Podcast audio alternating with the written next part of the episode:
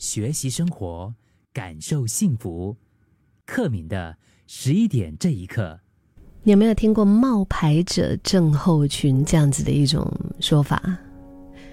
今天十一点这一刻，我们一起来聊一聊这个话题。以前我记得在跟一个朋友聊天的时候，哈，因为他当时就是换工作，那个时候呢，他在非常积极的在投履历啊，然后面试了好几个有兴趣的职缺，然后后来他就接受了其中的一间公司的邀请。我们说，本来找到工作应该是一件好事嘛，对不对？应该是很开心的事，但是从那之后开始，他。就是反而异常的焦虑，因为他说，接下来就是即将要前往的这个职场的环境，不管是产业领域啊、工作内容啊，或者是团队的样貌，其实都跟他过去熟悉而且擅长的有很大的不同。虽然在理性上知道这些新的挑战，不管是在专业技能、管理能力。人际关系上面都很有挑战，一定可以带来很多扎实的成长啊！呃，对未来的职业生涯的发展，其实也会相当的加分。可是也因为不熟悉啊，就会有很多很多的担心，担心就不适应嘛，担心会不会做的不够好啊，做的不够多啊。担心会让新的合作伙伴，或者是老板，甚至是他的另一半失望。就是光想到啊这一些，他都觉得哇，已经是焦虑的不得了了。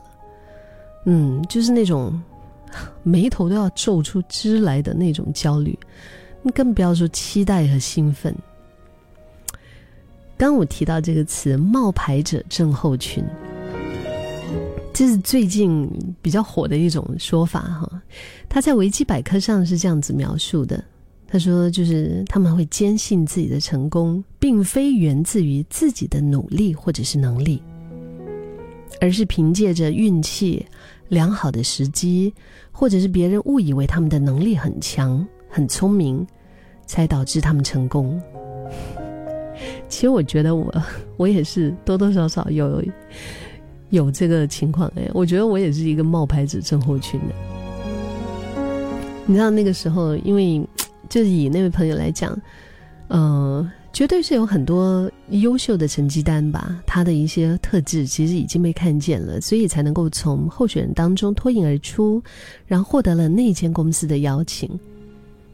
可是当那一些焦虑浮现的时候，别人的肯定啊、赞美啊。他听不进去，就是听不进去，甚至是进入否定一切过去的成就和没有自信的一种循环里面。我觉得会有这样子的内心煎熬是很正常的。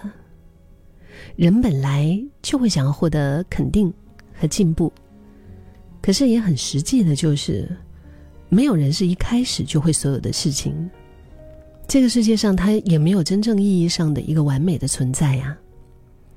所以，确实，那些对细节的琢磨，还有那些全力以赴的那种拼劲，它可以让我们在职场上取得一定的优势。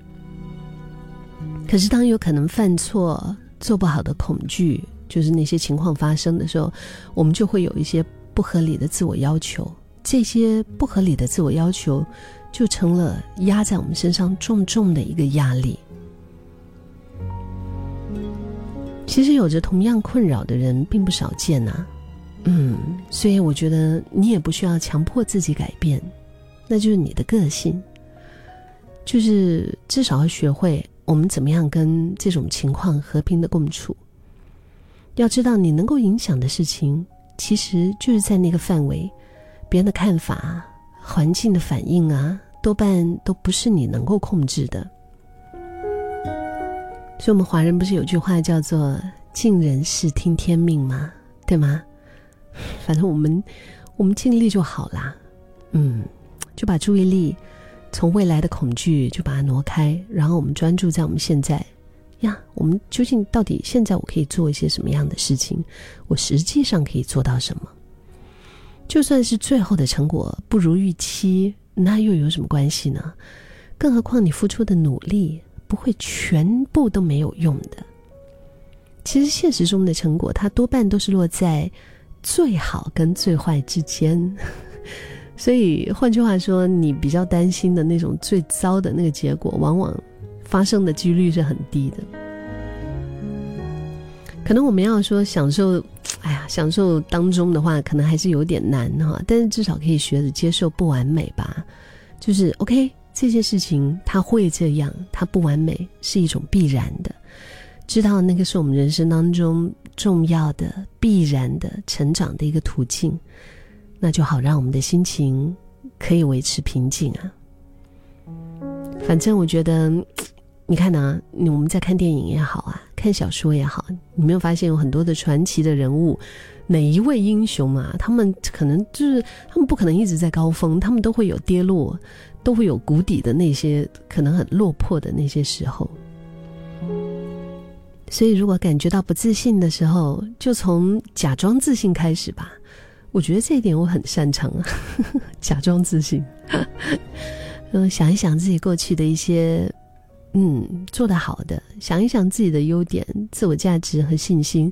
我觉得终究是要自己给自己理解自己最真实的一个状况，然后呢，接受也爱那样的自己。很多时候，其实我们真的不需要那些所有的外在的别人的认可，不需要完美。现在的你，走到今天的你，本来就已经很了不起了。